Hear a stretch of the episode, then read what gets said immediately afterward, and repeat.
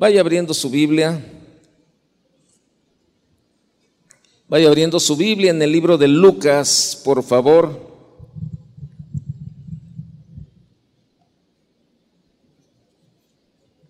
Ahí en el capítulo 14, si me hace favor, Lucas, capítulo 14.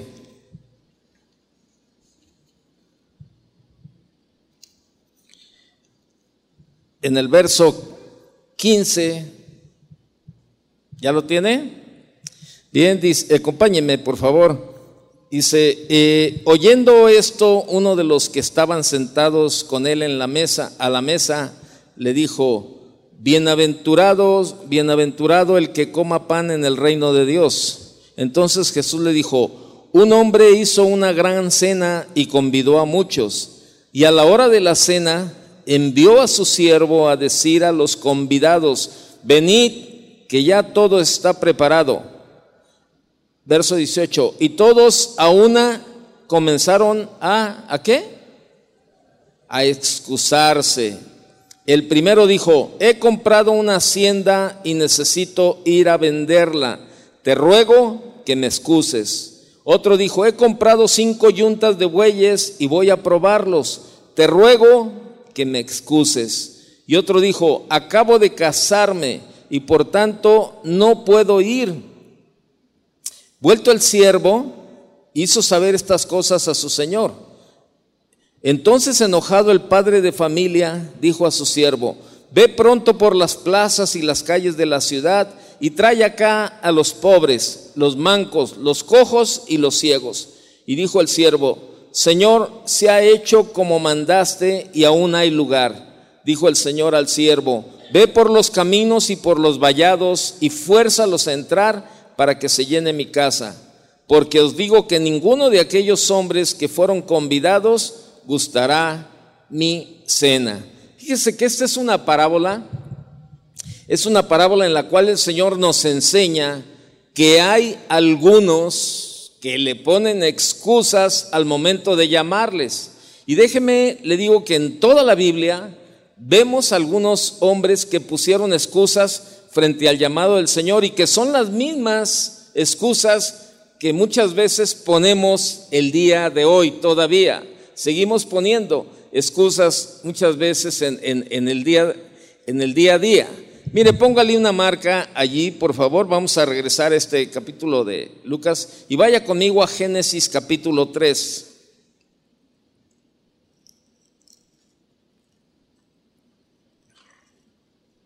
Desde el inicio, ¿verdad? Desde los inicios de la vida, el hombre ha utilizado las excusas. Génesis 3, verso 12, por favor. Vemos ahí, usted ya conoce la historia, no la sabemos, ¿verdad? De toda la vida, la historia de Adán y Eva. Y usted ya sabe cómo estuvo todo esto, ¿verdad? Este, eh, a ellos se les había dicho que no comieran del árbol, ¿verdad? Este, eh, Dios les había eh, dado esa instrucción que no lo hicieran, todo eso. Pero bueno, llegó ahí este, el enemigo, ¿verdad? Este, les convenció eh, lo comió este, Eva, Eva le compartió a Adán y comenzó ahí, ¿verdad? Dios, entonces Dios les comienza a, llamar la atención y a pedirles cuentas, ¿verdad? Pedirles cuenta de qué había pasado, eh, por qué habían desobedecido lo que él había dicho. Y vea el verso 12, dice, y el hombre respondió, la mujer que me diste por compañera me dio del árbol y yo comí. Verso 13, entonces Jehová Dios dijo a la mujer, ¿qué es lo que has hecho? Y dijo la mujer, la serpiente me engañó y comí. Excusas. ¿Qué sucedió? Que desde los inicios de la vida, desde los inicios en la vida del hombre, este, vemos, ¿verdad? Vemos este, que, esto, que esto ha sido una, una parte de, de, buscar excusas y, y esto se vuelve como un escudo, como un escudo en la, en la vida de, del, ser humano, ¿verdad? Este, eh, es, una, es una situación que, que, este, que, que, el hombre, que el hombre ha, este, ha utilizado, el, hombre las ha utilizado precisamente para, para, este, pues, para justificarse, vamos a llamarla de esa manera, ¿no? Este, pero ¿cómo ve Dios las excusas? O sea, realmente Dios acepta, ¿verdad?, nuestras excusas, así en esta forma. La mujer que me diste, dice Adán, la mujer que me diste para que estuviera conmigo, ella me dio del fruto del árbol y así es que comí, dijo el hombre. Ante tal acusación, pues la mujer respondió, la serpiente, ella me engañó y así es que comí. Estas excusas que Adán y Eva, ¿verdad?, presentaron a Dios, marcaron, marcaron el inicio de una práctica que ha plagado desde entonces a la humanidad.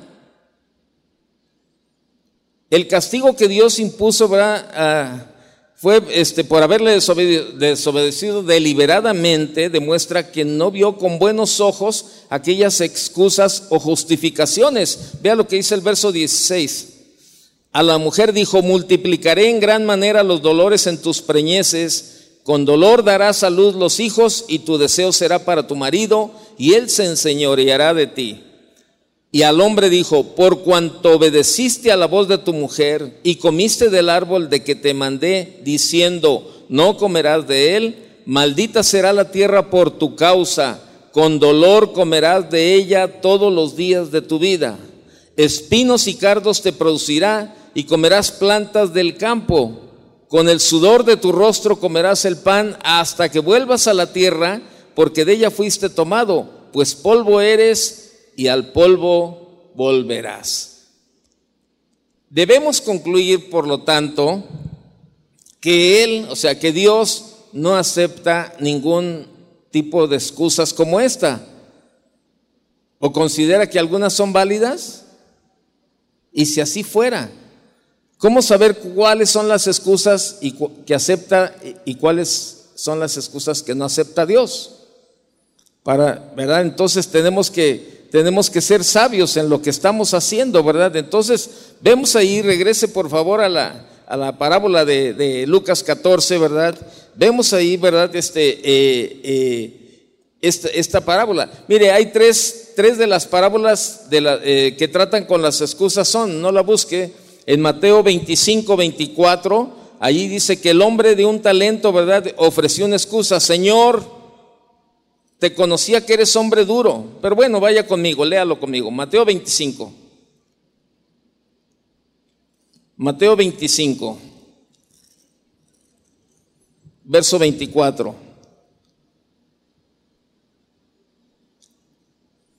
Dice, eh, ahí está la parábola de los talentos, es de la que estamos, vamos a leer, el verso 24.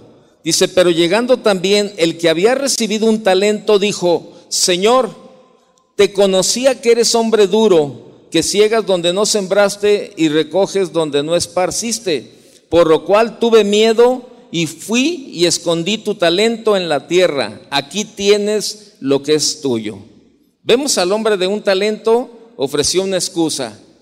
Ahí, otra, otro ejemplo, Lucas 19, vaya conmigo. Lucas 19, verso 20.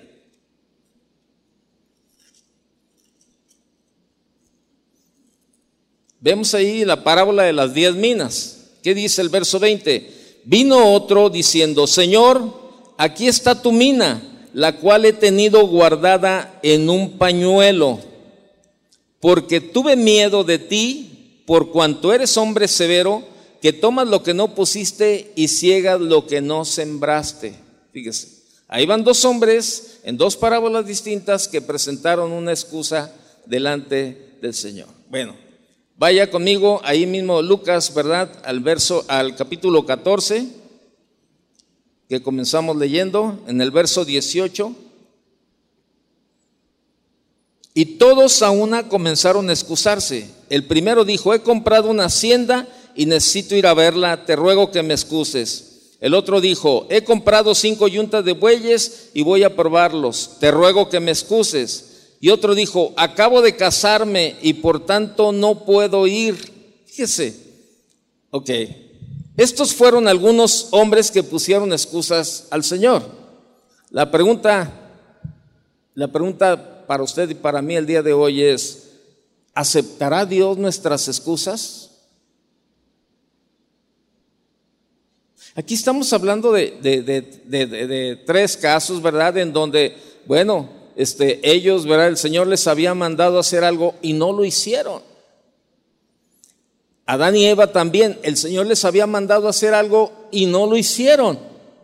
Pero como no hicieron nada, ni, ni Adán ni Eva, ni estos hombres en las parábolas, entonces, ¿qué hicieron? Pues lo más fácil, presentaron excusas delante de Dios.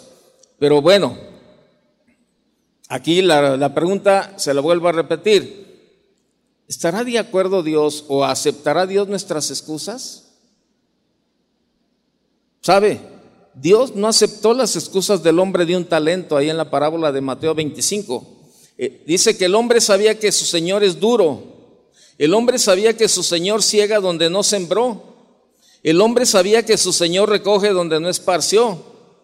El hombre dice que tuvo miedo. El hombre de un talento fue llamado un siervo malo y negligente. Su talento le fue quitado. ¿Qué sucedió? No se aceptaron las excusas que él presentó. Vemos al hombre con la mina, ahí en Lucas 19, ¿verdad? El hombre sabía de la severidad de Dios. El hombre sabía que la severidad de Dios toma venganza por todo lo que él dijo. El hombre sabía que la severidad de Dios se manifiesta contra los, contra los pecadores, ¿verdad? El hombre sabía que la severidad de Dios ejecuta, el juicio. es juicio justo, es juicio imparcial. El hombre sabía que la severidad de Dios castiga. El hombre sabía que la severidad de Dios es terrible. El hombre fue llamado, en el, ahí en ese mismo capítulo 19, en el verso 22, el hombre fue llamado siervo malo y su mina fue quitada también.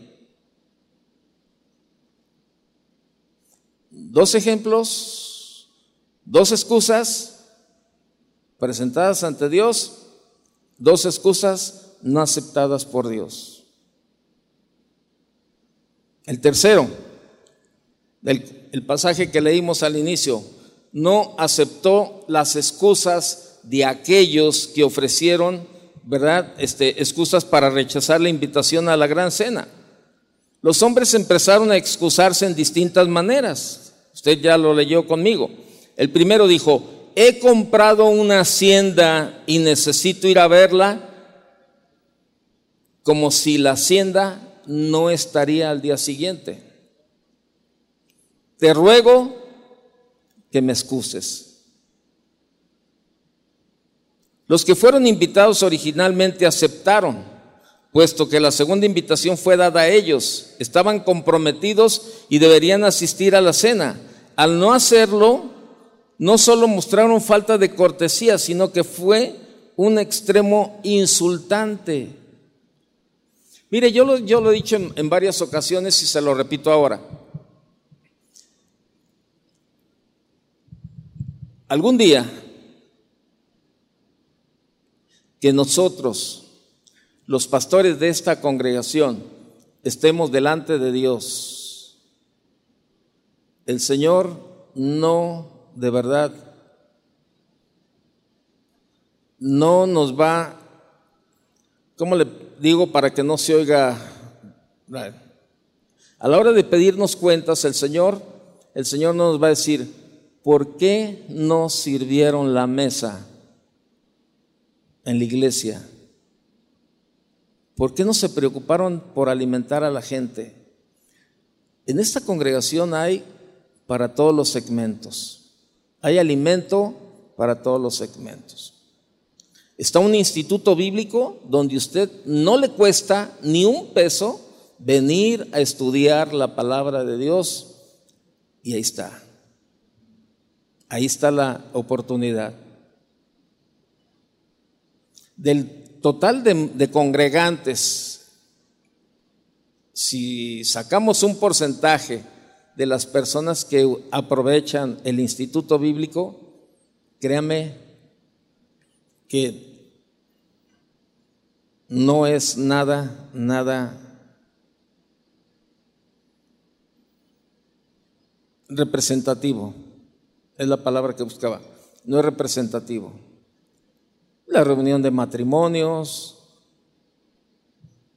Yo sé que esta pandemia nos, nos atrasó en algunas actividades, ¿verdad? Poco a poco estamos retomándolas. Bueno, usted, usted ya vio que el día de hoy ya aparecieron las puertas abiertas, ¿verdad? Eh, las que siempre teníamos abiertas. Estamos comenzando a retomar todas las actividades. Yo no le hablo durante la pandemia, le hablo tiempo atrás de, de antes de la pandemia reunión de mujeres, reunión de varones, reunión de matrimonios, instituto bíblico, reunión de adolescentes, este, iglesia infantil, eh, servicio los jueves a las 7, los sábados a las 6, los domingos a las 8 y los domingos a las 11 anteriormente, ¿verdad? O sea, hay para todos.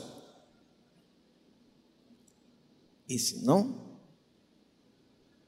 y, presentamos excusas, ¿verdad? Para, para no involucrarnos, para no asistir, para no, este, eh, no hacer lo que debemos de hacer. Hacemos llamado para maestros de la escuela infantil, hacemos llamado para servidores, ¿verdad? Y no tenemos respuesta.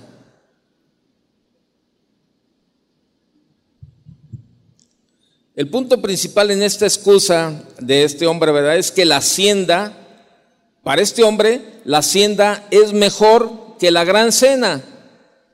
Y así piensan muchos hombres. Para ellos la hacienda, la tierra que compran, es mejor que el reino de Dios, es mejor que la iglesia, es más importante que la salvación del alma. Y así muchas veces así lo, vemos.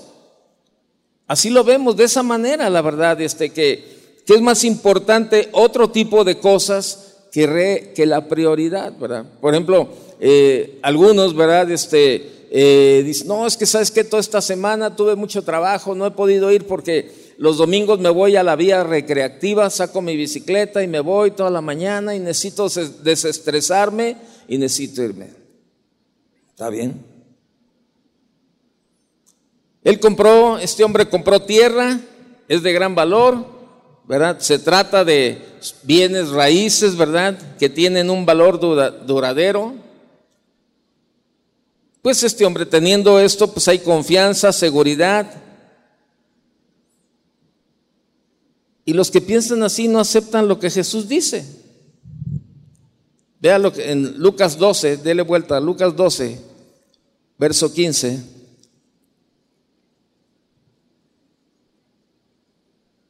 Lucas 12, 15. Y les dijo, mirad y guardaos de toda avaricia, porque la vida del hombre no consiste en la abundancia de los bienes que posee.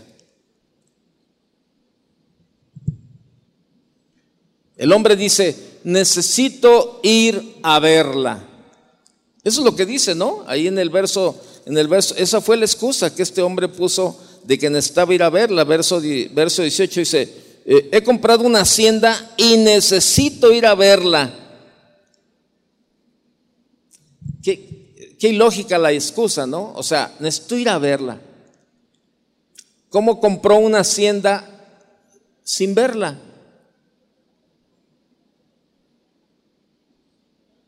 O a lo mejor estaría nada más por ese día y al día siguiente ya no estaría y por eso necesitaba ir a verla. O, sea, se fija, si nos metemos y, reflexionamos acerca de este tipo de excusas diciendo, a ver, espérame, ¿cómo compras una casa si no la has visto? ¿O cómo dejas, cómo haces a un lado lo que Dios te pide? Y dices, no, es más importante, necesito ir a ver la casa que compré. Oye, pero la puedes ir a ver mañana. No, tiene que ser hoy. Así estaba este hombre. Para él fue una necesidad, algo imperativo. No podría verla el día siguiente, como las personas que no pueden esperar hasta el lunes para ver su tierra. Tienen que ir el domingo en lugar de adorar a Dios. Tienen que ir a hacer negocio el domingo en, lugar de ir a, este, a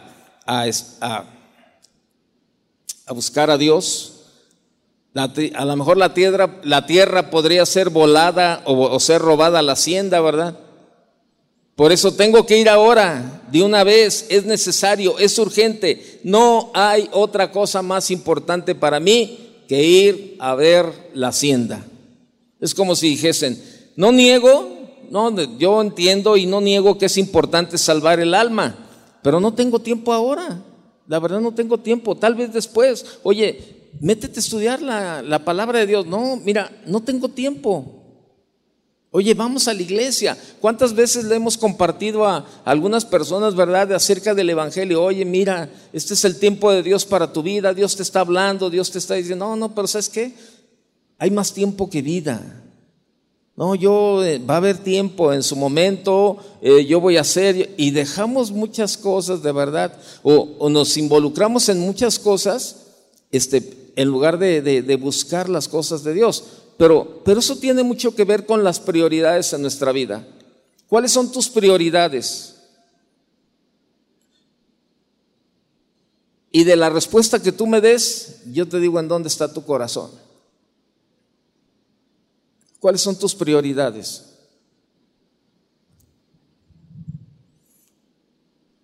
Entonces, no, para mí, digo, no niego que es importante salvar el alma, pero no tengo tiempo ahora, tal vez después. A no ser por esta necesidad, de seguro me iría. Pero los asuntos del mundo son tan importantes que no es posible apartar tiempo para el alma. No hay tiempo para estudiar la Biblia, no hay tiempo para orar, no hay tiempo para ir al instituto, no hay tiempo para asistir a las reuniones de la iglesia, no hay tiempo para servir al Señor. Cuando el Señor dice en Mateo 6:33, busca primeramente qué? ¿El qué? ¿Y qué más? Y su justicia. Y todo lo demás que, mire, ¿cómo cambiamos los, las prioridades en la vida? El Señor nos dice, bueno, o sea, yo tengo toda la libertad, toda la libertad de decírselo a usted, y me lo digo yo mismo, porque somos cristianos. Y esta es nuestra base de vivir, la, palabra de Dios es nuestra base para vivir. Entonces, con esa libertad, ¿verdad? Yo se lo puedo decir a usted. ¿Sabe qué? La Biblia dice en Mateo 6:33, busca primero el reino de Dios y su justicia y todo lo demás te vendrá por añadidura. Pero cuando dice busca primeramente el reino de Dios, su justicia, y este, está hablando de la obediencia. Tenemos que, o sea, no es dónde busco el reino de Dios o dónde está, dónde está escondido, dónde, a dónde voy a buscarlo. Voy a buscarlo allá a la sierra o voy a buscarlo al mar o a la India. ¿Dónde está? No, el reino de Dios, ¿verdad? Está desde el momento en que usted y yo comenzamos a obedecer a Dios, comenzamos a gozar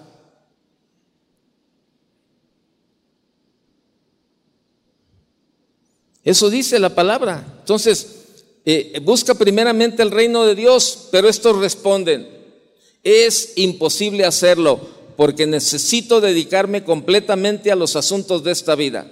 Simplemente dicho, no podemos posponer los asuntos de la hacienda, la tierra que compré. Mire, probablemente, eh, yo no tengo duda que muchos tenemos el tiempo para asistir los jueves a la reunión. Y pero algunos dicen, no, ¿para qué el jueves? Para mí, suficiente el domingo. Ya el domingo para mí es suficiente. Oye, pero ¿qué haces los jueves? No, pues ahí me quedo, descansando, me relajo, todo eso. Me pongo a ver tele, o me voy a jugar fútbol, o me voy a hacer esto, o hago aquí, o hago acá. Y este, tenemos un montón de excusas. Entonces, nos damos cuenta ¿Cuál es la prioridad de nuestra vida? ¿Cuál es nuestra prioridad? Hace muchos años, ¿verdad? Este, eh, cuando todavía me tocaba, me estaba trabajando en la banca, entonces eh, las reuniones en ese tiempo aquí eran los miércoles y entonces este, eh, yo tenía mis juntas de comités, de comité los martes y no, pues todo muy bien. Los martes por la tarde, a las 7 de la tarde, se reunía todo el comité, ¿verdad?, para aprobar los créditos eh, que teníamos pendientes. entonces yo era parte del comité de, directores para, para la aprobación de los créditos. Entonces, en una ocasión llega la secretaria del director general del banco y me dice, licenciado, vengo a traerle un aviso, mire, van a cambiar las reuniones, van a cambiar las reuniones del comité de crédito a los días miércoles. Y este, y bueno, pues nada más quiero ver si está de acuerdo. Y bueno, pues yo en el momento le dije, bueno, pues si no hay otra opción, estoy de acuerdo, ¿verdad? Este, ¿por qué las cambian? No, es que el martes que hay, eh, hay una situación con la sala de juntas y por eso el director está pensando en cambiarla al miércoles, a partir del miércoles siguiente. Y le dije, bueno, pues está bien. Y sabe, yo no me conformé con eso, yo no me conformé. En ese tiempo, le, repito, las reuniones eran los miércoles aquí en lugar de los jueves. Y sabe, yo no me conformé. Yo decía, no, no, no, no, no, yo no, yo quiero ir, yo quiero congregarme, yo quiero ir a la iglesia. Este, y yo decía, no, entonces llegué con mi esposa y le platiqué y le digo, fíjate que me van a cambiar las juntas de los martes a los miércoles. Y mi esposa lo primero que me preguntó me dijo, ¿y la iglesia? Le dije, es lo que no sé. Y yo no estaba, no estaba de tiempo completo. Mi primer, mi primer ministerio era mi trabajo, ¿verdad? Y con mi familia, pues, o sea, eh, hablando en cuestiones de trabajo, pues era, era, era, mi, era mi, mi, mi ministerio más importante, pues el trabajo. Entonces, yo tenía que sujetarme a mis autoridades, ¿verdad? Y me dijeron, te vamos a cambiar. Pues yo dije, bueno, me sujeto. Pero yo no fui delante de ellos y, ay, no, no me la cambies, por favor. Es que los miércoles yo tengo mis reuniones. Yo no, no, yo me fui directo. Yo me fui directo. Yo no fui con el director y le dije, oye, no, yo no puedo venir los, los, miércoles, los miércoles porque para mí es día santo. Y, no, no, no, no, olvídese. Imagínense, el, director me iba a tachar de loco y me iba a decir, ah, bueno, no puedes venir los miércoles, pues renuncia. Renuncia y se acabó. Y cuando le digo a mi esposa, mi esposa me dice, la iglesia? Le dije, es algo que, que el Señor y yo vamos a tener que resolver. Le digo, porque no, en mi corazón está congregarme, le digo, pero bueno. Y este, yo fui con el Señor, le dije, Señor, tú sabes, tú sabes que para mí la iglesia no es un club social. Para mí la iglesia no es un club social que voy cuando quiero saludar a alguien o cuando quiero ver a alguien o cuando tengo ganas de, de, ir a la iglesia por, por, por congregarme nada más. No, Señor. Tú sabes que para mí, Señor, el congregarme es una necesidad. Es una necesidad, Señor. Yo sé que tú puedes hacer lo que tú quieras, Señor. Pero si para si las juntas se quedan los miércoles, Señor, gracias, porque yo sé que tienes un plan, tienes un propósito para mí y yo me voy a sujetar a mis autoridades, Señor. Así pasó. No tardaron ni 24 horas cuando la misma secretaria va conmigo y me dice, licenciado, este, ah, vengo con una molestia. Ah, dígame este, vengo de parte de mi jefe, que le avise que por favor la reunión va a ser hasta el siguiente martes. No va a haber reunión hoy miércoles. Digo, pero ¿por qué no?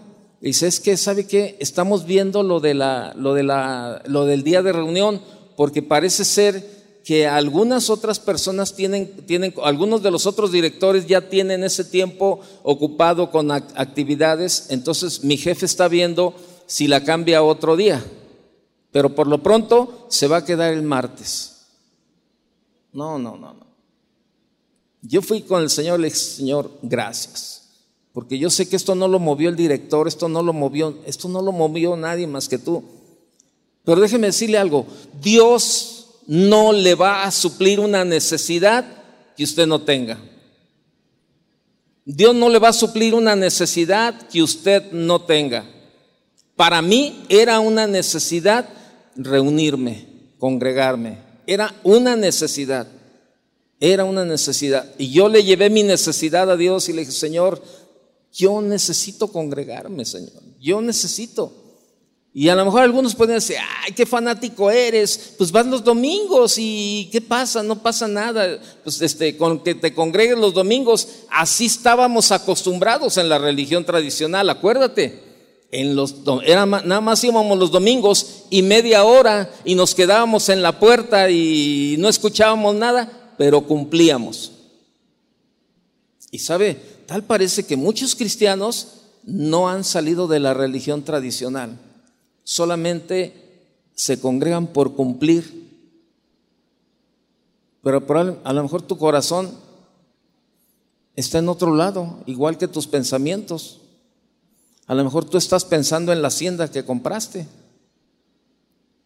o en otras cosas. A lo mejor para ti no es una necesidad el congregarte, pero cumples. Pero cumples, tú dices, no, bueno, yo cumplo. ¿Y sabe qué? La junta quedó establecida igual todos los martes. Y los miércoles quedaron libres para mí. Yo le decía, Señor, tú estás vivo, Señor. Nadie me puede decir que no. Pero depende de nosotros. Depende de nosotros de qué manera queremos hacer las cosas. No podemos posponer los asuntos de la, de la hacienda, ¿verdad? La tierra que compré. No, lo, no puedo posponer ir a ver la hacienda. Tengo que verla el día de hoy. Oye, pero la hacienda está ahí mañana. ¿La puedes ver mañana lunes? No, tengo que ir a verla el día de hoy. Muchas veces. O sea, tú dices, espérame, no puedes posponer ir a ver la hacienda hoy, pero sí puedes posponer los asuntos del reino entonces los asuntos del reino de Dios sí pueden posponerse, pero tus asuntos personales no. Tus asuntos personales no pueden esperar, pero los asuntos del reino de Dios sí pueden esperar, pues son de menos importancia para mí. Por eso yo te, te digo, dime, ¿cuáles son tus prioridades? Y yo te digo, ¿dónde está tu corazón? Y así son los que son ahogados por los afanes de sus haciendas, por los asuntos de esta vida y el engaño de las riquezas. Lucas, ahí dele vuelta al capítulo 8, por favor. Lucas 8, 14.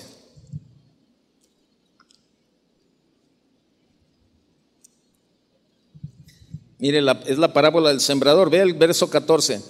La que cayó entre espinos, estos son los que oyen, pero yéndose son ahogados por los afanes y las riquezas y los placeres de la vida y no llevan fruto. Y no llevan fruto. Hace, hace muchos años estaba una familia aquí en, en la iglesia ellos están ahora en otra congregación de, las casas de oración, se reubicaron por la cercanía, ¿verdad? De ellos.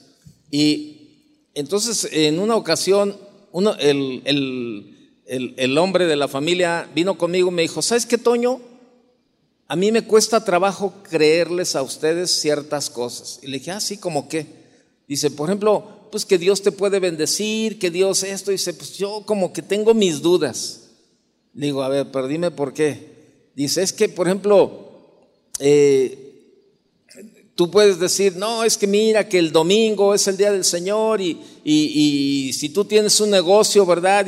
Y, los domingos este, tú lo tienes abierto porque pues, tú dices, es que es el mejor día. Dice, pero sabes que yo no creo eso.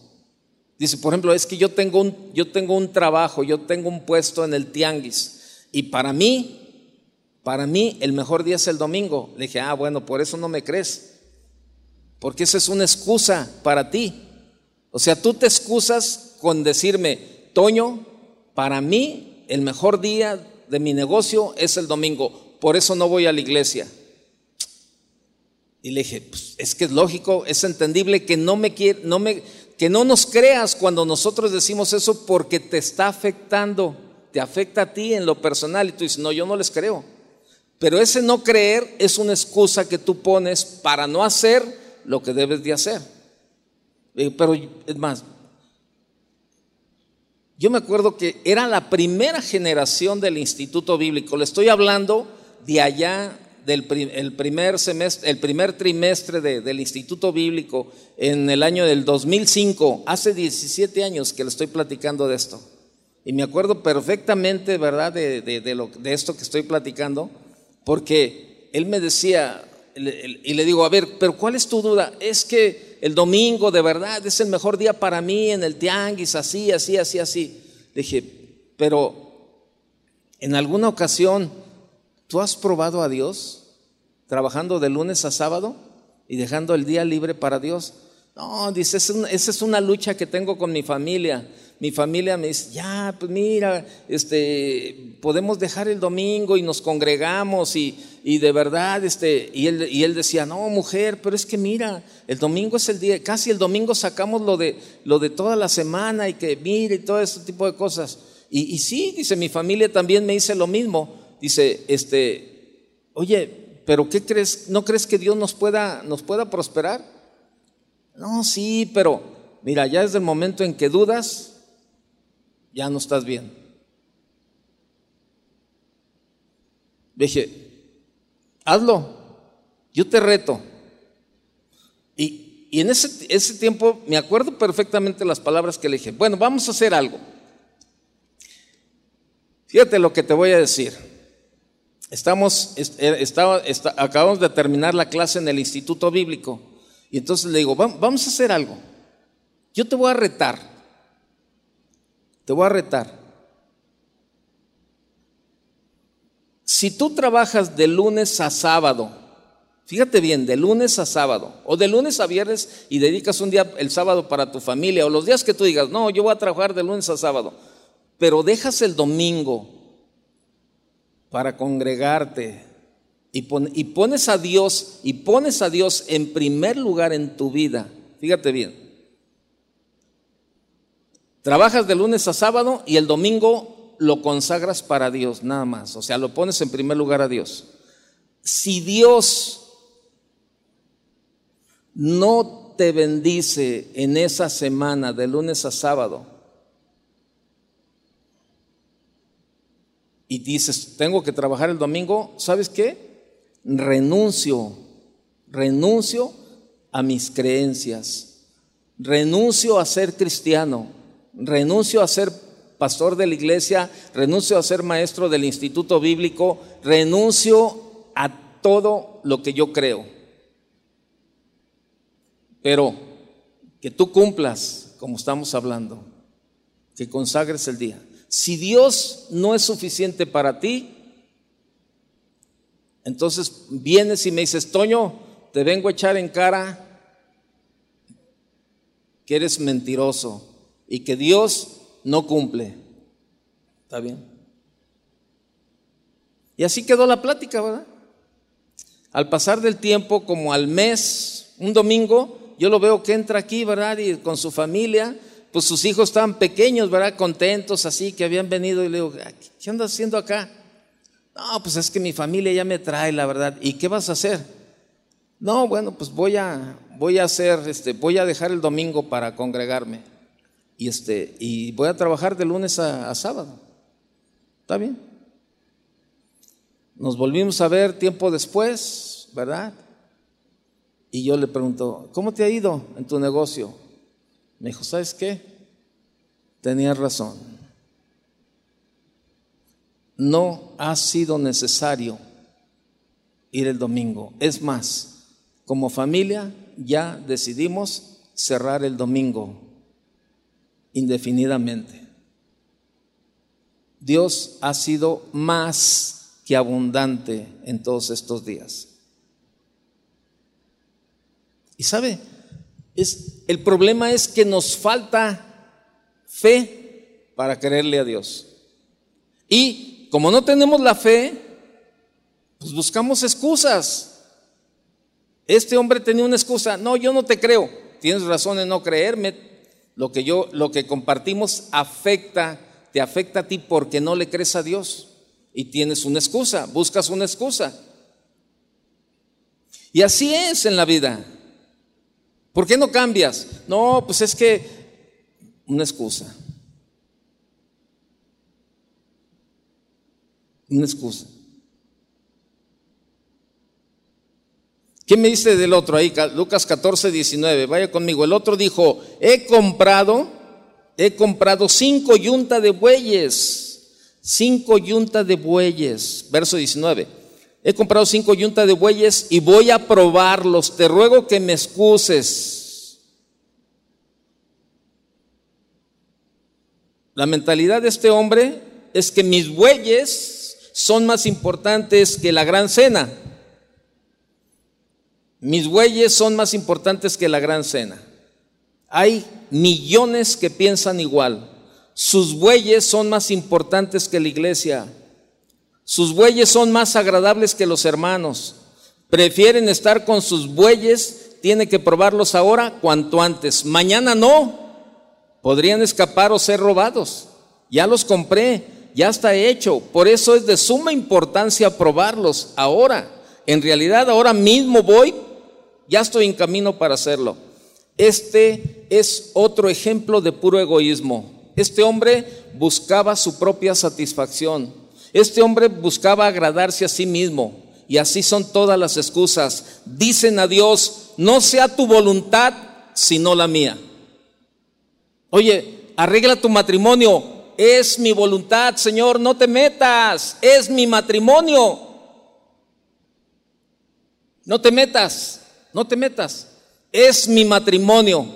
Sí, tu palabra dice que nos perdonemos, tu palabra me dice que yo como varón ame a mi mujer y tú, yo como mujer me someta a mi marido, pero es mi voluntad, no la tuya, Señor, entiéndelo, es mi matrimonio. Y buscamos excusas, ¿por qué no te sometes? No, es que si tú lo conocieras, Señor, es así, así, como si el Señor no lo conociera, ¿verdad? Oye, ¿por qué no amas a tu mujer? No, pero es que...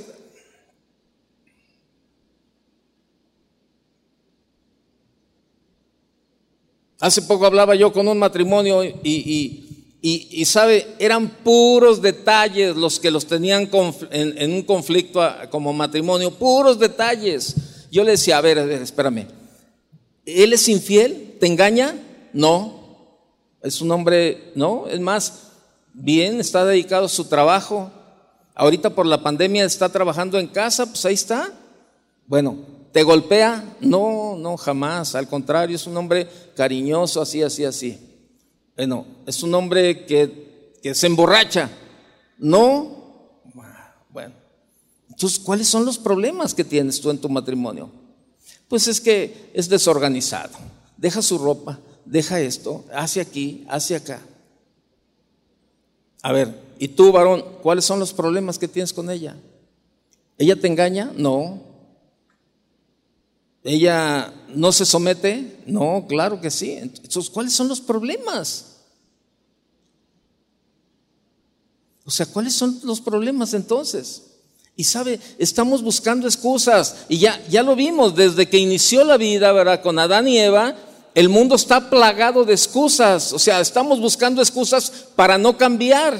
Estamos buscando excusas para seguir manteniéndonos igual, con el mismo carácter. No cambias tu carácter, no cambias tu vida, no cambias tu estilo de ser. Eh, estás buscando excusas para no dedicarle tiempo a Dios, estás buscando excusas para no orar, estás buscando excusas para no leer la Biblia, para no congregarte, para no hacer. Y así está, así están estos hombres. Así está este hombre. Es mi voluntad, Señor, no la tuya, Señor. Es mi matrimonio, Señor, es mi vida. Oye, pero espérame, tú estás joven, mira, este, espera el tiempo del matrimonio para que no tengas relaciones fuera del matrimonio. Señor, es mi vida. Yo quiero probar antes de casarme. Yo quiero hacer mi, mi vida, Señor, es mi vida. Pero se nos olvida, se nos olvida que en un tiempo nosotros sin pistola en mano, sin pistola en mano, cada uno en lo personal fuimos y le dijimos, Señor, te acepto como el Señor de mi vida, te entrego mi vida, eres el Señor de mi vida, me rindo a ti. Se nos olvida. Y un día fuimos delante de él y le, y le dijimos, Señor, tú eres mi dueño, tú eres el Señor de mi vida, yo me rindo a ti, yo quiero hacer tu voluntad. se nos olvida. Comienza a pasar el tiempo, el Señor en su amor, en su, en su sabiduría, Él nos da libertad, nos da libre albedrío para poder escoger este, nuestro estilo de vida, pero cuando el Señor nos habla y nos dice, oye, necesito que te congregues, no, Señor, espérame, ¿por qué? Es mi tiempo. Necesito que arregles tu vida, que arregles tu matrimonio, que arregles tu, Señor, es mi matrimonio. Y se nos olvida. Si realmente quieres hacer algo, encontrarás la manera. Si no, encontrarás la excusa. Fíjate bien lo que digo. Si realmente quieres hacer algo, encontrarás la manera. Si no, encontrarás la excusa.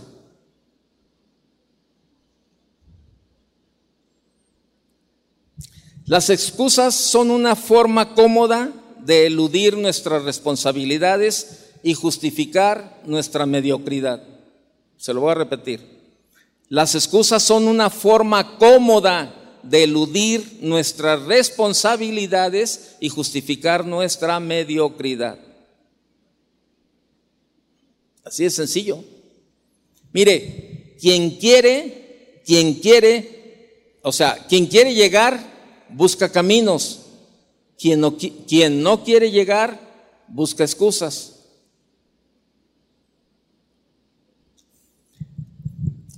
Corría por allá el año de 1983, febrero de 1983. En estos días estaba por celebrarse el primer campamento de casa de oración, allá en el campamento de Lambdin, allá en la primavera, ahí donde, donde se divide, ¿verdad? Donde la, cerca del club de la UDG, por aquel lado, ¿verdad? Este, ya ahora ha cambiado todo ese tiempo por allá, porque ya está la entrada a la autopista, todo ese tipo de cosas. Yo tenía escaso, escaso un mes y días, cuando el Señor había tocado mi vida, ¿verdad? Este, de, de ya, ¿sabes qué? Ya, ya, ya, ya. Y entonces pues ya empezaba yo a caminar, a dar más pininos como cristiano, ¿verdad? Pero todavía había las luchas, todavía. Tenía un mes y días. Y esto estoy hablando por ahí como a mediados de febrero de 1983. Entonces, la que es mi esposa, voy a su casa y me dice, oye, entonces, ¿si vas a ir al campamento? Le dije, no, no puedo, tengo muchas cosas que hacer. Tengo junta con mis amigos del trabajo. Y entonces, este, yo me acuerdo que era ese día, estaba, ella ya se iba a ir, ya, ya se iba a venir a, a casa de oración porque iba a haber camiones que los iban a trasladar al campamento. Y yo estaba fuera de su casa platicando con ella y me decía, ándale, vamos al campamento, mira, va a estar bien padre, va a predicar Chuy, ¿verdad? El pastor Chuy Olivares va a predicar y, va a estar bien padre las enseñanzas y, y mira, el campamento se pone bien bonito. Y, entonces ahí yo estaba con ella platicando, entonces pasa un amigo, un amigo, ¿verdad? Un compañero del trabajo del banco, con el que pues era mi compañero de parrandas antes de conocer al Señor, y me pita, ¿verdad? Y, me saluda y me hace señas como diciendo, allá te veo. Y entonces este, yo, yo le dije con la cabeza, sí, ¿verdad? Entonces me dice mi novia, ah, pues con razón no quieres ir. Esa es tu junta de trabajo que tienes. Bueno, es que tengo, son los compañeros del banco, tengo que, tengo que ver algunos asuntos con ellos.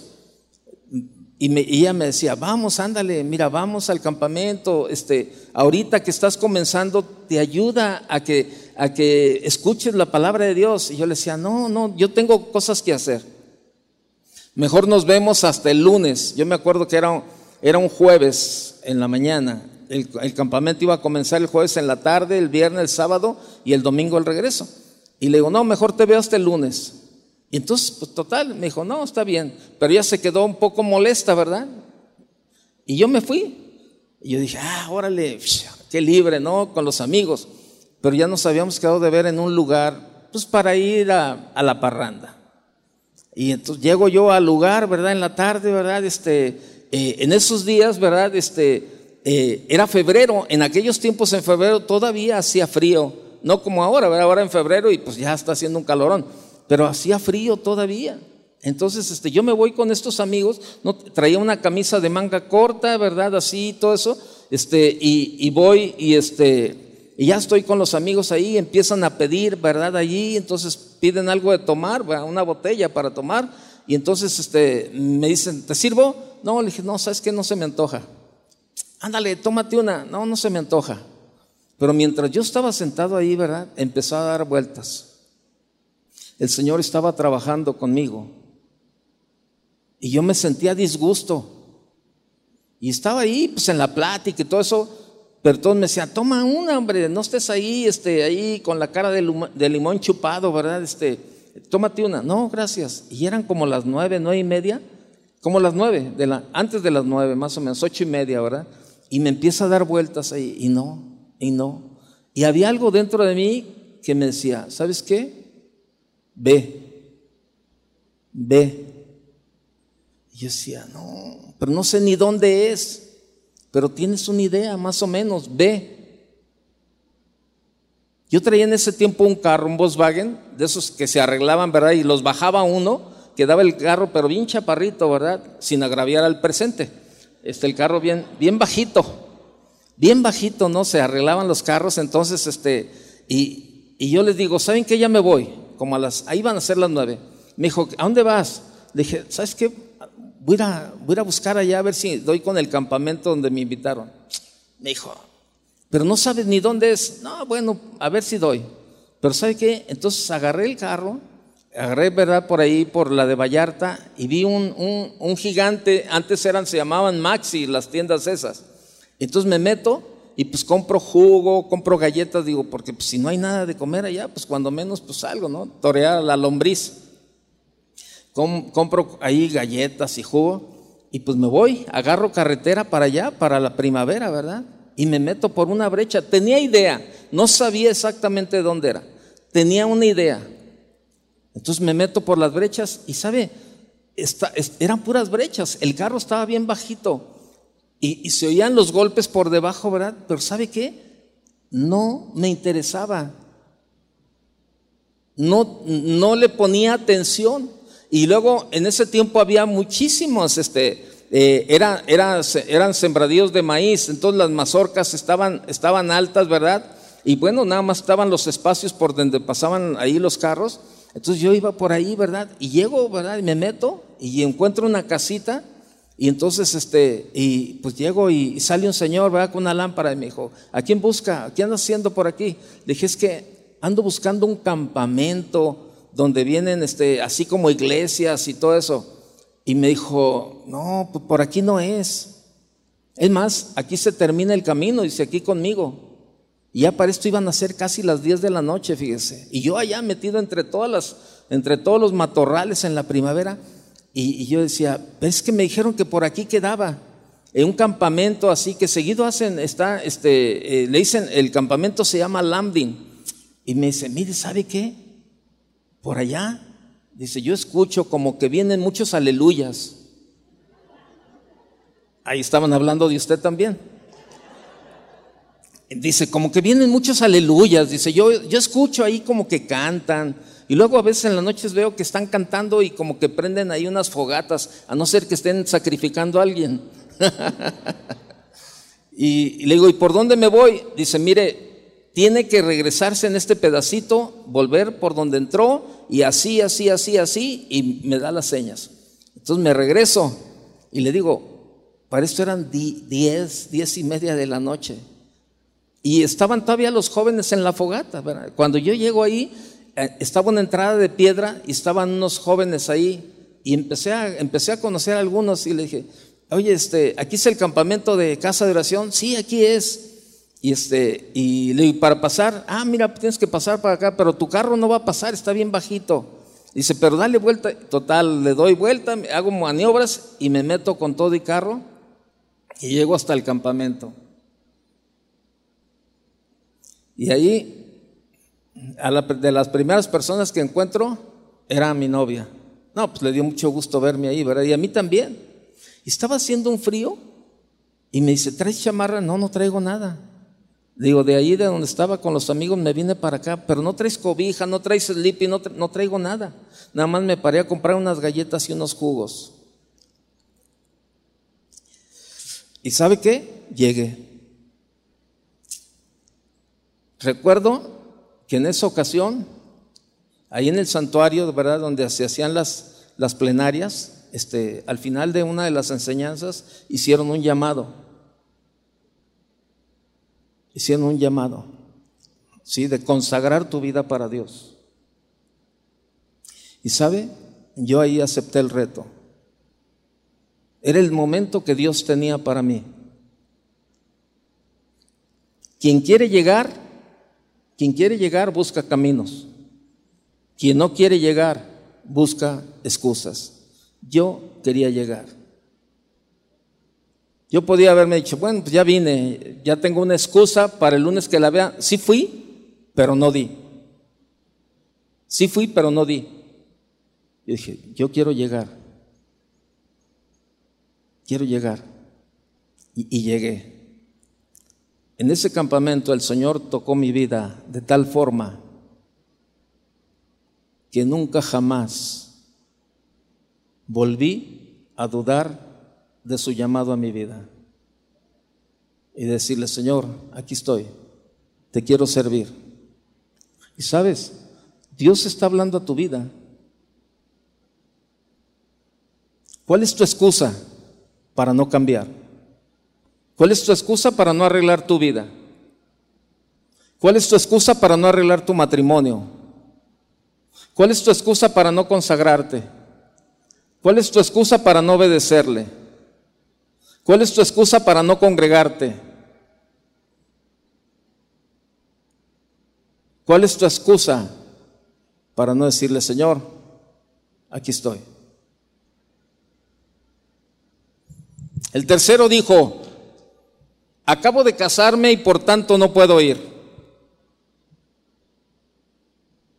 Y bueno, probablemente este joven estaba, estaba eh, repasando la palabra en Deuteronomio 24, 5, cuando dice, cuando alguno fuere recién casado, no saldrá a la guerra, ni en ninguna cosa se le ocupará. Libre estará en su casa por un año para alegrar a la mujer que tomó. Probablemente este joven, ¿verdad? Cuando lo invitaron a la gran cena, él dijo, no, espérame, este, no puedo, no puedo ir. Acabo de casarme y por tanto no puedo ir. Fíjese.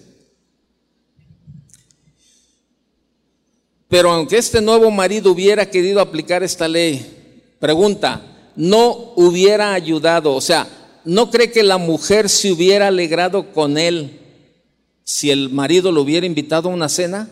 Oye, mi amor, ¿Qué crees? Nos invitaron a una cena. Estamos recién casados, mi amor, qué rico. Pero ¿sabes qué? Vamos a la cena. Ya no tienes que avisar a tu casa. Voy a llegar un poquito tarde o voy a llegar tarde o algo. ¿Qué onda? ¿Vamos a la cena? ¿Hubiera alegrado a la, esposa ir a la cena, sí o no? Claro.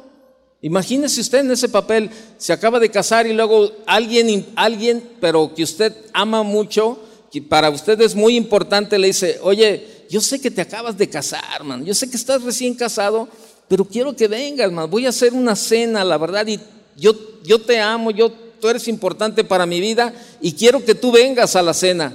Este, ven. Y él, no, discúlpame, pero es que estoy recién casado. ¿Pero qué tiene? Llévatela, no te estoy diciendo que vayas tú solo. No va a ser una, una cena de amigos, no, es una cena. Van, van a ir las esposas, puede ir tu esposa. No, es que estoy recién casado. O sea, buscó una excusa para no ir a la, cena y puso a la esposa de por medio. Dijo, no, es que estoy casado, estoy recién casado, no puedo ir. Pregunta, ¿no hubiera sido bienvenida la esposa también en la gran cena? Sí, claro. Después de las bendiciones relacionadas con la salvación misma, no hay otra bendición más grande que la esposa. Eso dice la Biblia. Fíjate bien, esposo, lo que dice la Biblia. Lo que pasa es que no has encontrado la bendición de Dios porque le has puesto excusas a tu esposa para no verla como una bendición. Dice, el que haya esposa haya el bien y alcanza la benevolencia de Jehová. Proverbios 12:4 dice, la mujer virtuosa es corona de su marido, corona, no carcoma, corona. También mujer, llévatela tranquila, porque también Dios trata con las mujeres, ¿sí o no? ¿Sí o no, mujer? Nada más contestaron dos, están solteras. Pero sin embargo, fíjese lo que Pablo dice, ¿no? En, 1 Corintios no lo busque, 1 Corintios 7, 29 dice, por esto digo hermanos, que el tiempo es corto. Resta pues que los que tienen esposa sean como si no la tuviesen, es decir, no dejar que la esposa sea estorbo para tu vida espiritual, tampoco los hijos ¿Cuántas mujeres dicen que les gustaría ir a los servicios, pero que tienen muchos niños y que son muy molestos? Entonces, ¿Dios debe de quitar estos estorbos? O sea, no, no, no, no, hay que hacer algo. O sea, la verdad, si tu esposo, algunas mujeres me dicen, ay, Toño, pero es que mi esposo no quiere venir a la iglesia. ¿Y cómo es tu testimonio con él? La primera de Pedro 3 dice bien claro, dice este, que tu conducta, ¿verdad? O sea, este, eh, sea, eh, eh, o sea, sea la que, la que realmente tu manera de vivir sea la que impacte a tu marido, no, tu, no toda tu palabrería, porque a lo mejor te sabes la Biblia al derecho y al revés y, y, le hablas y le predicas la Biblia completa, pero tu manera de vivir no tiene nada que ver. Estás aquí, ¿verdad? Aleluya, y levantando las manitas y toda la cosa aquí y llegas a tu casa y olvídate, mano. Te conviertes como Fiona la de ¿verdad? Así en un, en un así, ah, empiezas ahí a transformarte. Cuando la palabra dice, así mismo esposas, ¿verdad? Estén sujetas a vuestros maridos para que también los que no creen a la palabra sean ganados sin palabra por la conducta de sus esposas. ¿Sabe? Esto es para todos. La palabra de Dios no tiene una etiqueta. Esto es para el marido. O esto es para la esposa. O esto es para los hijos. No, no, no. Esto es para todos, los que nos decimos cristianos. ¿Cuál es tu excusa? ¿Cuál es tu excusa? Hay gente que, oye, ¿por qué no vas a la iglesia? Ay, pues espérame, es que los domingos es el día que le dedico a mi familia. Es que los domingos hay que hacer algo con la familia o hay que hacer algo para la familia y no tengo tiempo para ir a la iglesia, pero es que estoy con la familia. Y en el día final, en el día final, ¿la familia es la que te salvará? Yo estoy a favor de la familia. Yo estoy a favor de la familia. Yo estoy totalmente a favor de la familia. En esta congregación estamos a favor de la familia totalmente. Pero le voy a decir algo. Tenemos que tener un balance. Si ya tu esposa, tu esposo, tu familia es un impedimento para no congregarte, cuando lo puedes hacer, algo, algo está pasando. O sea, aquí estamos a favor de la familia, pero tiene que haber un balance en tu vida. Tiene que haber un balance.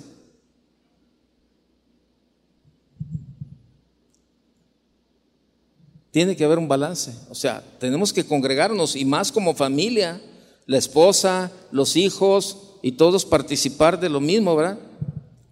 No, pastor, pero es que mi, mi esposa no quiere venir a la iglesia, varón. Testifícale con tu vida. Cambia para que a ella también se le antoje ir a ese lugar donde ella, ella sabe que te está sirviendo y tu vida ha sido transformada.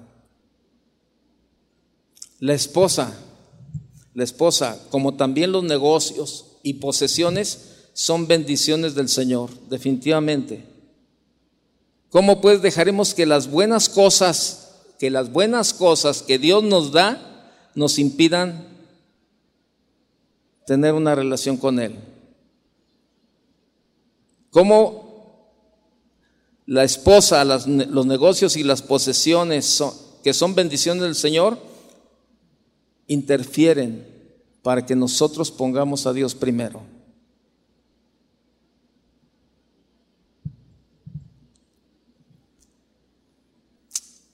Estos hombres que pusieron excusas ante Dios, si miramos con claridad que ninguna de ellas fue aceptada por Dios, y déjame decirte que el día del juicio habrá excusas que no funcionarán ante Dios. Hay excusas que los hombres ponen para no obedecer a Dios. Estoy demasiado ocupado, estoy temeroso, no me siento bien ahora. ¿Sabes qué? Oye, ¿por qué no vas a la iglesia? Es que hay muchos hipócritas en la iglesia. Espérame. Pero no vas a ir a ver a los hipócritas, tú vas a ir a buscar a Dios. Sí, pero ahí está lleno de hipócritas. Pero entonces, ¿vas a buscar a los hipócritas o vas a buscar a Dios? Es que no voy a la iglesia porque el pastor no me saludó y los líderes no me, no me saludan cuando yo llego. Por eso yo no voy a la iglesia. Oye, pero no, no, no, no, yo no, no quiero saber nada de la iglesia, no quiero saber nada de Dios, no quiero, no quiero saber nada de nada que tenga que ver con la iglesia ni con los cristianos. Mire, vaya conmigo ya para terminar, Miqueas capítulo 6.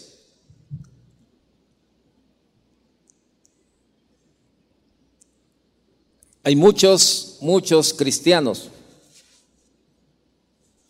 que ponen estas excusas. No voy a la iglesia porque no quiero ver a tal o a cual persona. Y luego, no voy a la iglesia porque va a predicar fulanito. Ay, ay, ay, Imagínense, qué madurez. Qué madurez, ¿eh? No voy a la iglesia porque va a predicar Toño. Entonces, este, vea lo que dice el, el capítulo 6 de Miqueas. Oíd ahora lo que dice Jehová: Levántate, contiende contra los montes y oigan los collados tu voz. Oíd montes y fuertes cimientos de la tierra el pleito de Jehová, porque Jehová tiene pleito con su pueblo y altercará con Israel. Verso 3 es donde me quiero enfocar. Pueblo mío, ¿qué te he hecho o en qué te he molestado? Respóndeme, responde contra mí.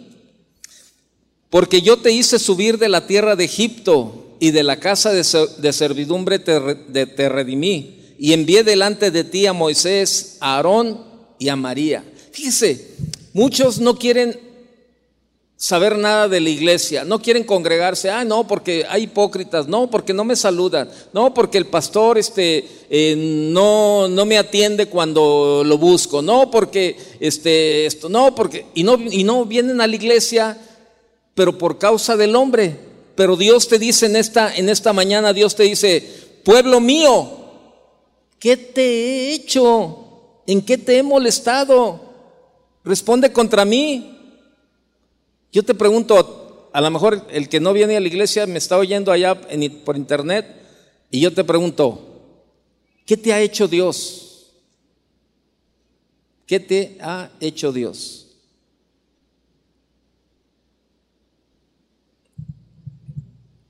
Si Dios lo único que te ha hecho es bien, lo único que Dios te ha hecho es bien. ¿Por qué pones tantas trabas? Y siguen las excusas. Hay excusas que los hombres verán, este, tengo muchas cosas que hacer. Es que no es fácil vivir la vida cristiana, por eso no voy a la iglesia. Es que mis padres, ¿verdad? Me hicieron, me hicieron de niño, cuando yo era niño mis padres, y buscamos excusas, excusas y excusas. Pero yo te digo en esta mañana, ¿cuál es tu excusa? ¿Cuál es tu excusa? ¿Realmente tú crees que Dios aprobará nuestras excusas para no obedecerle? Cierra tus ojos un momento. Cierra tus ojos y pregúntate hoy, ¿cuál es tu excusa? ¿Cuál es tu excusa frente al llamado que Dios hace a tu vida? ¿Cómo le vas a responder al Señor cuando Él te hable y te llame? Cuando el Señor llamó a un hombre para que le siguiera, el hombre le dijo, Señor, déjame primero ir a enterrar a mi padre. Ni aun esto fue razón suficiente para rehusar aceptar la invitación del Señor. ¿Cuál es tu excusa?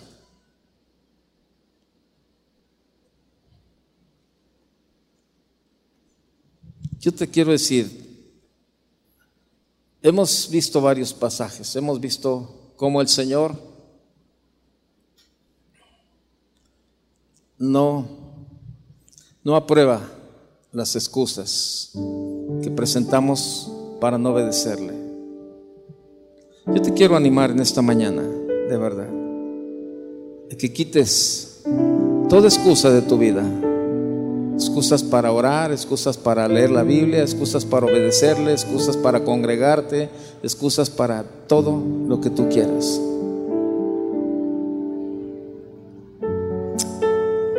Yo te animo a que hoy tú le digas, Señor, perdóname porque he puesto muchos muchos pretextos, muchas excusas, muchos argumentos para no para no obedecerte. Pero hoy, hoy Señor, hoy quiero cambiar mi pensamiento. Si tú eres esta persona, ponte de pie y tú dile, Señor, yo quiero obedecerte. Quiero obedecer, quiero hacer a un lado todas las excusas que han detenido la bendición que tú tienes para mi vida, Señor. Levanta tus manos. Acuérdate que cuando levantas tus manos es una señal de, rendición, ¿verdad? Probablemente tú se quedaron aquí los adolescentes y probablemente tú eres de estos jóvenes adolescentes que pones muchas excusas para no obedecer a tus padres. Pero yo te voy a decir algo. Tus excusas no son aprobadas por Dios para no obedecer a tus padres. La palabra dice, hijos, obedecer a vuestros padres y Dios no va a aprobar algo que Él mismo determinó. O un principio, o que se viole un principio que Él estableció. Si esta es una excusa en tu vida, joven, adolescente o jóvenes, de no obedecer a tus padres por cualquier circunstancia, tú tienes tu, tu propia excusa, no es válida. Padre, te damos gracias en esta mañana, Señor. Gracias. Aquí estamos delante de ti, Señor, reconociendo que hemos puesto, Señor, muchas excusas en el caminar día a día contigo para no hacer lo que debemos de hacer. Pero aquí estamos hoy, Señor, reconociendo que necesitamos un cambio. Ayúdanos, Señor. Ayúdanos. Ayúdanos, Señor. Ya no queremos más excusas en nuestra vida. Queremos obediencia, Señor. Habla con el Señor. Tú sigue platicando y si tienes algo de qué pedirle perdón, hazlo. Hazlo. Créeme lo que nosotros mismos hemos perdido la bendición. Tú sigue platicando con el Señor.